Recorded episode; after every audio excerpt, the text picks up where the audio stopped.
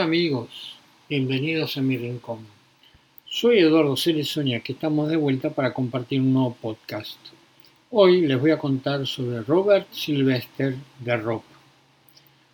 Robert Sylvester de Rob, que vivió entre los años 1913 y 1987, fue un bioquímico e investigador y estudioso inglés en este campo.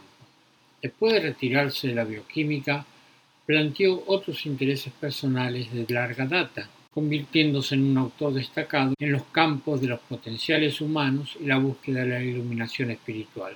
Robert Sylvester de Robb nació en Bath, Inglaterra, el 1 de febrero de 1913, hijo de William Robb, originariamente Wilhelm von der Robb, por su matrimonio con Ruth Fisher. La familia Robb había sido varones terratenientes en Lituania William era de ascendencia teutónica y cosaca, con derecho a usar el título de varón, y se encontraba perpetuamente en una situación financiera precaria.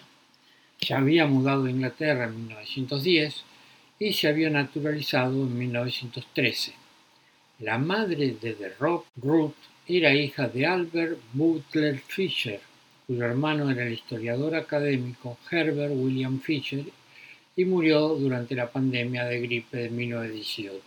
Robert de Rock también había contraído gripe durante la pandemia y cuando se recuperó por completo de sus estragos tenía siete años. Mucho más tarde, en la vida de Robert, una de las primas de su madre, Adeline, la primera esposa del compositor Ralph Bachman Williams, jugaría un papel bastante importante en su desarrollo. Después de la recuperación de Rob de la gripe, su padre lo envió como interno a una escuela preparatoria y durante las vacaciones escolares vivió con varios parientes por parte de su madre, incluida una tía en Leicestershire y una tía abuela en Salisbury. Esta institución, Chim School, ofrecía el plan de estudios entonces convencional de clásicos griegos y latinos, literatura inglesa y cristianismo, aunque luego cuestionó las premisas de la religión formal de Rob tuvo su primera experiencia espiritual durante su confirmación.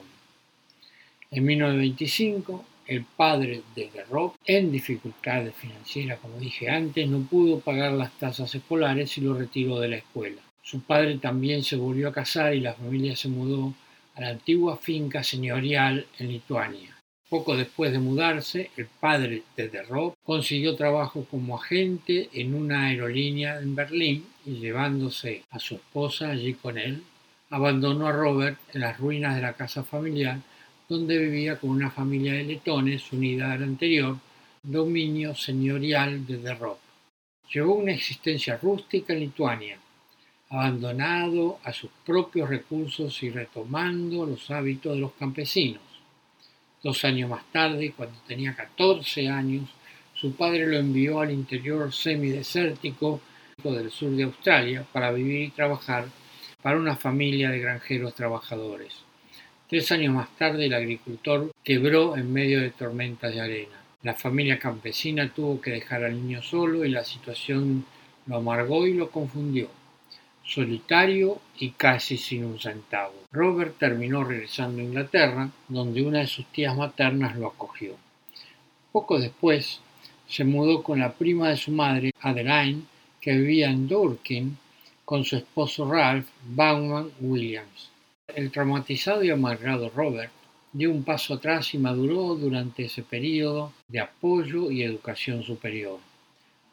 Como Muchas personas inteligentes y humanas de su época, de Rob estaba consternado por la asombrosa destrucción y carnicería que había tenido lugar durante la Primera Guerra Mundial. Sin embargo, también estaba consternado por la difusión de las ideologías fascistas en Europa en la década de 1930.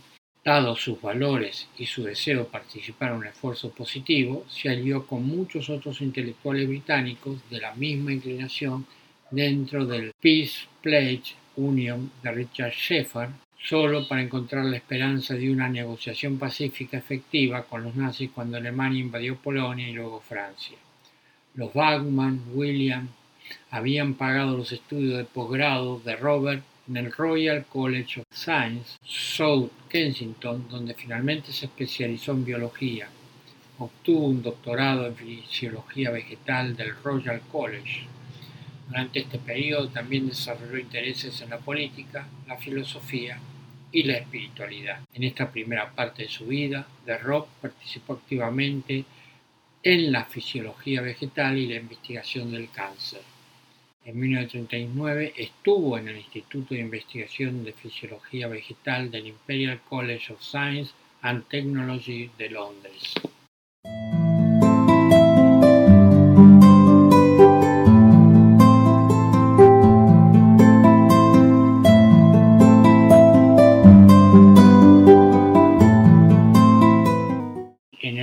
Trimestre de 1939, en Paddington, se casó con Eileen M. Trinder, con quien había vivido durante varios años. Él y Eileen tuvieron dos hijos. Durante la Segunda Guerra Mundial, de Rob trabajó como bacteriólogo y biólogo de plantas. Conoció a Kathleen Elizabeth Betty Knoland durante estos años cuando estaba involucrado en la investigación en Kew Gardens el Instituto de Educación e Investigación Botánica de Inglaterra, donde Betty trabajaba como jardinera. Betty luego se unió a él en los Estados Unidos después de que llegó allí, momento en el que se casaron. A principios de la década de 1940, de Rob escribió una serie de artículos de investigación sobre fisiología vegetal y tumores.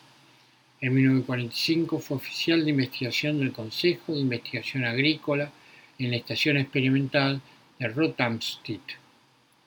Después de emigrar a los Estados Unidos, la vida profesional de The Rob incluyó una temporada en el Instituto Rockefeller como académico visitante. En varios momentos su investigación se centró en el cáncer, las enfermedades mentales o las drogas que afectan el comportamiento. Durante un periodo de 10 años trabajando para Lederle Laboratories cerca de Pearl River, New York, Rob escribió un libro para el público en general en el campo de las sustancias psicoactivas, muchas de las cuales son de origen vegetal, cuyo título Las drogas y el espíritu. Los intensos intereses profesionales de Rob, derivados en gran parte de una espiritualidad infantil espontánea, de Rob visitó regularmente The Nine Place para los fines de semana de trabajo desde 1936 hasta 1945 y le tenía especial cariño a Madame Upensky, como una guía profundamente perspicaz hasta 1940. Ese año los Upensky emigraron de Gran Bretaña a los Estados Unidos. Después de vivir en condiciones de guerra en Gran Bretaña, Terror se unió a los Upensky en una granja en New Jersey en 1945 cuando terminaron las hostilidades europeas. Sin embargo, de Rob sintió que el mediocampo de Upensky en este punto se había estancado y era ineficaz y se desilusionó con el trabajo. Upensky ya no era un maestro, dijo de Rob en su autobiografía. Después de su llegada a los Estados Unidos, Robert de Rob, por sus propios medios, construyó dos casas, una en Connecticut, la otra en el estado de New York, él y su segunda esposa Betty vivían en el condado de Rockland, New York, y de conoció a Gurdjieff, el famoso maestro de Uspensky, durante la última visita de Gurdjieff a New York en 1948.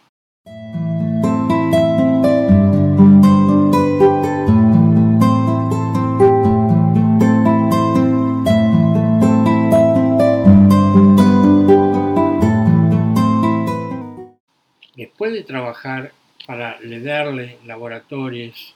Durante 10 años el vínculo de The Rob con el noreste de los Estados Unidos se desvaneció y se sintió atraído por la costa oeste. En 1961 compró una pequeña casa de varios acres en Glen Ellen, un poco al este de Santa Rosa, California, donde el clima era templado y la tierra podía trabajarse hasta alcanzar gran fertilidad. Con el tiempo se convirtió en escritor y maestro independiente, profundamente preocupado por las crecientes crisis ambientales y espirituales de la humanidad, estableció una comunidad de aprendizaje en su tierra alrededor de 1967. La idea detrás de esto era el aprendizaje experiencial a nivel del cuerpo, mente y espíritu. La familia de The incluía a los dos hijos de su primer matrimonio y los hijos que tuvo con su segunda esposa Betty.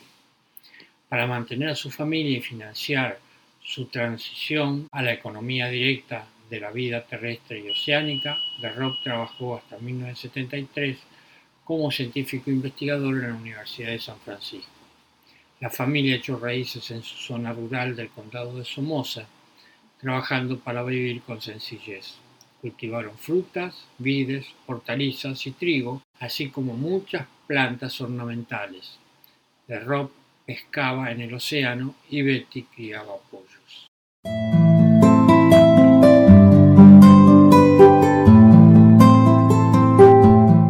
Robert de Rob escribió la mayoría de sus libros durante sus años en el condado de Somoza. Entre sus libros más influyentes sobre el desarrollo espiritual se encuentran The Master Games y Warrior's Way, A Challenging Life Game, que traducido sería el juego maestro y la vía del guerrero, los juegos de vida desafiantes. El primero de ellos es su informe sobre lo que aprendió de sus maestros y los escritos de figuras similares, así como de psicólogos, psiquiatras y académicos más importantes en campos como la religión y la vida espiritual. La segunda es en parte una biografía secuencial y fue escrita hacia el final de su vida, una dimensión importante de su contenido y su valoración muy personal de los personajes y contribuciones de Gurdjieff, Upensky, Madame Upensky, John J. Bennett, otro discípulo directo de Gurdjieff, Gerald Hert, Aldous Huxley, Timothy Leary, Stephen Gaskin, Alan Watts, Carlos Castaneda y otras figuras que sirven como maestros para quienes se dedican a la búsqueda espiritual. Critica a los que considera falsos gurús o simplemente pomposos e intenta una evaluación justa de los que encuentra prolijos pero limitados al tiempo que expresa una gratitud genuina por aquellos cuyos esfuerzos cree que han enriquecido la vida humana. Robert de Rob murió en 1987 en un accidente mientras navegaba en kayak de mar.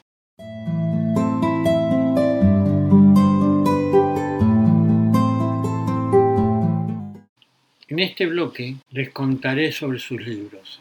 El primero, The Master Games, que traducido sería Caminos hacia una conciencia superior, explora la psique humana y las técnicas específicas a través de las cuales uno puede alcanzar los niveles de conciencia más altos posibles. El segundo, Self-Completion, claves para una vida con sentido, y este es un resumen de la vida de investigación espiritual de The Rock y se centra en la cosmología, el gnosticismo y los caminos rápidos de la nueva era e incluye recomendaciones para los buscadores espirituales. El tercero, de Warrior's Way, El Camino del Guerrero, una odisea del siglo XX. Son las memorias del primer científico en recopilar y publicar información sobre drogas que alteran la mente, longevidad, técnicas de meditación y vida ecológica. El cuarto, el llamado Drugs and the Mind, la droga y la mente. En este libro es una recopilación facímil y puede contener imperfecciones como marcas, anotaciones marginales y páginas defectuosas. El quinto libro, Science and Salvation, o sea, Ciencia y Salvación, que es una evaluación científica del tema central de la religión.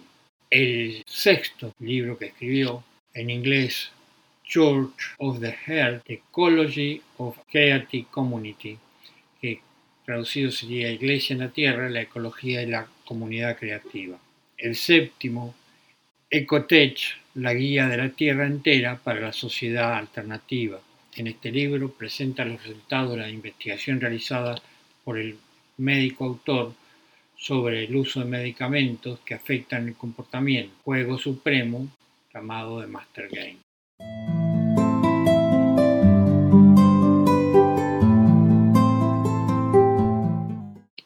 En este bloque, y para que completen la imagen de Robert Silvestre Rob, les leeré algunas frases de él.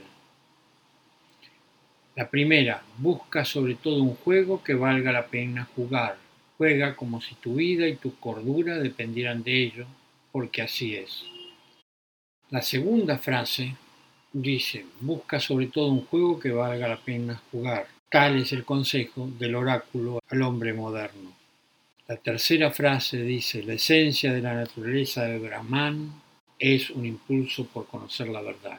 El verdadero Brahman persigue la verdad a toda costa y no permitirá que consideraciones de comodidad o conveniencia se interpongan en su camino. Su característica más destacada es su objetividad, su capacidad para elevarse por encima del polvo de la arena para resistir los efectos hipnóticos de las palabras y la ciega pasión de los cultos. La cuarta frase dice, sin embargo, los estándares con los que los hombres miden la delincuencia son tan distorsionados que los jugadores de estos juegos son más propensos a ser considerados pilares de la sociedad que locos peligrosos que deberían ser exilados a islas remotas donde no puedan hacerse daño a sí mismos ni a los demás. Quinta frase dice, en la ladera de una montaña en el norte de California vivió, hasta su muerte en el otoño de 1987, un hombre que tenía algo urgente que decir a todas las personas que seguían el camino de la transformación interior.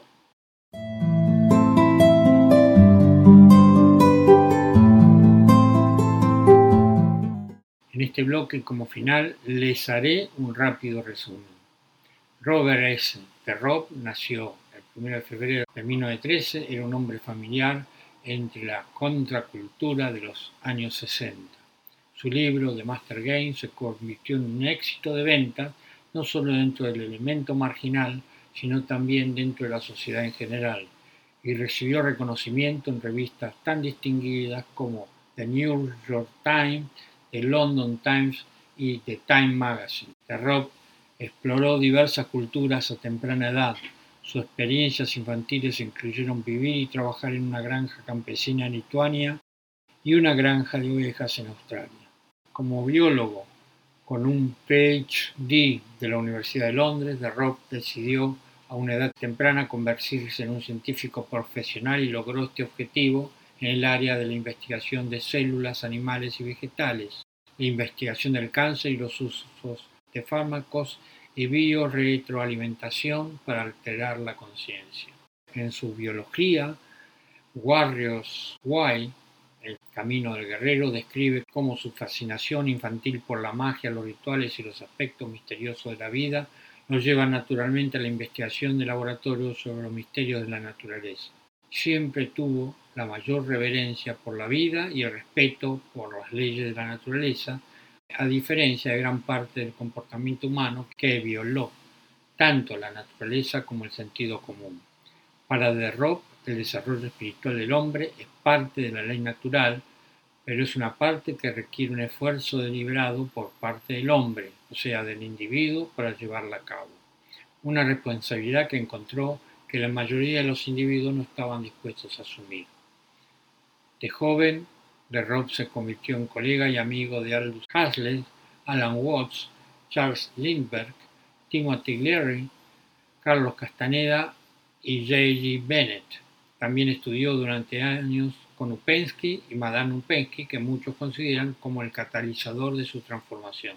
Los escritos desde Rob son simples parábolas contadas en la cronología de su vida cotidiana. A veces recuerda a un monje budista o taoísta y en otras ocasiones son intelectualmente científicos. Exploran las profundidades metafísicas espirituales de la existencia. Es un verdadero ejemplo de lo que significa vivir una vida examinada en el sentido socrático como un verdadero filósofo o amante de la sabiduría. Más que un agorero, mucho más que un observador científico, más allá de las limitaciones de un soñador utópico, Robert de Rob habló con la integridad y la aspereza de un profeta del Antiguo Testamento. Como última reflexión les diré, Robert de Rob se ha ido, sus escritos y su obra en esta vida están completos, pero nos deja este importante mensaje. Puede que no sea demasiado tarde para que elijamos la vida y asumamos las responsabilidades necesarias.